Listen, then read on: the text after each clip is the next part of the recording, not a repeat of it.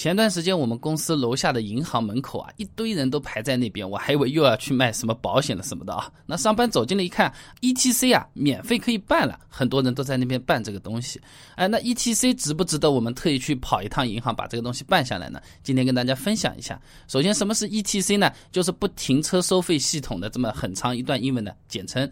这个东西呢，基本上就是你开到这个收费站，然后呢，它识别一下你开走，它自己呢会联网的给你信用卡上。上面这个钱扣掉是比较方便的，就没有什么找零啊、停车啊、我的皮夹在哪里这种事情了啊。那么 ETC 呢，除了刚才说的那些好处，呃，对于我个人来说的话，它最大的优点在于它的通行效率非常高啊。一般情况下啊，ETC 车道的通行速度啊，或者是效率，相当于是人工收费车道的五倍左右啊。平时我们通过一个收费站啊，平均时间大概是十四秒，ETC 的话呢，就是刹车点点减个速，砸。到上来开走匝道下去三秒钟的样子就差不多了。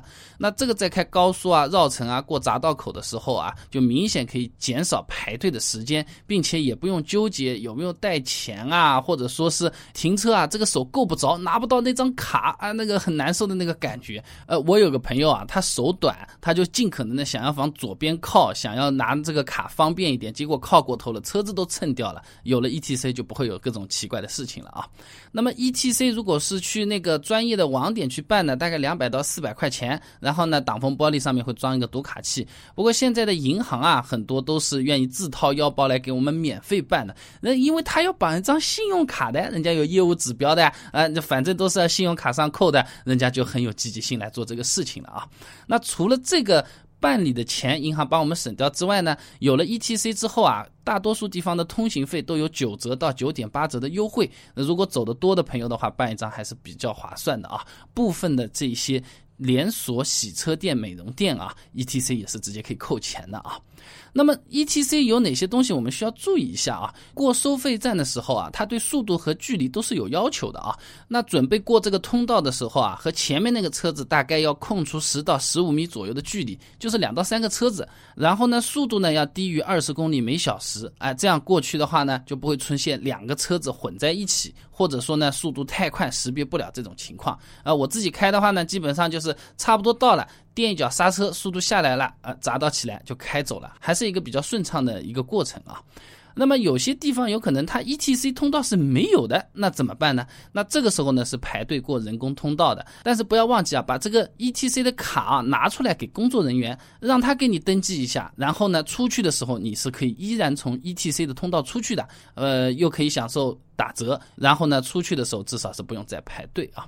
那用 ETC 有一个比较需要注意的地方啊，就是说 ETC 它是远程的无线感应的，对吧？有些 POS 机也是支持这个东西的。那然后车子你停在那边，ETC 卡在玻璃窗上这么里面吸在那边，人家拿个 POS 机 在玻璃窗的外面啊，隔空可以刷你的钱的。所以说啊，最好是要把这个密码设一下啊，比如说绑定的要指纹识别的啊，或者是要输入一个密码的，这样会比较好一点。不然的话，停个车第二天起来这么多了几百块钱，这个。心情会很不好的。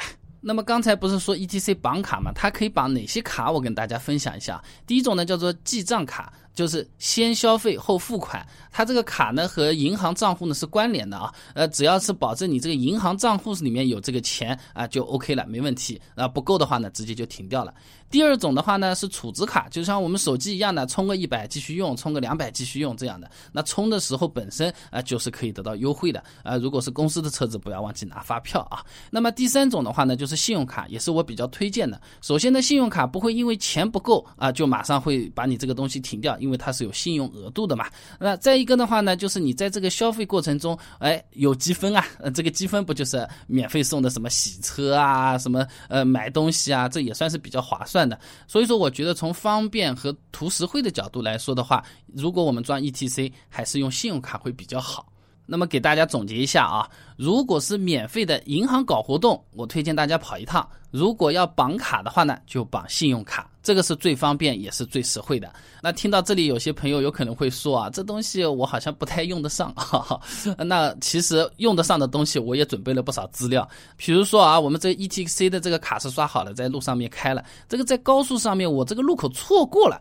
那除了到下一个路口再下去掉头回来之外，有没有其他的这种好办法？哎，我开高速的时候，如果发生了事故，我要怎么去报案？后续的理赔该怎么办啊？哎，这一趟高速开下来，这个车头全都是虫子的尸体啊！呃，有没有什么好办法啊？刚才说的这些啊，我都给大家准备好整理成资料了。如果各位朋友有兴趣想要了解一下的话呢，不妨关注一下我们的微信公众号“备胎说车”，直接回复关键词。高速刚才说的都能看到了，那我们这个公众号呢，每天都会给大家一段超过六十秒的汽车使用小干货，文字版、音频版、视频版都有的，大家可以挑自己喜欢的啊。哎，这高速公路为什么不装路灯啊？哎，这高速公路事故理赔怎么办啊？啊，如果开高速错过了这个路口，那我又有什么好办法呢？想要知道这些的话也很简单，手机打开微信，直接搜索公众号“备胎说车”，回复关键词“高速”就可以了。备胎说车，等你来玩哦。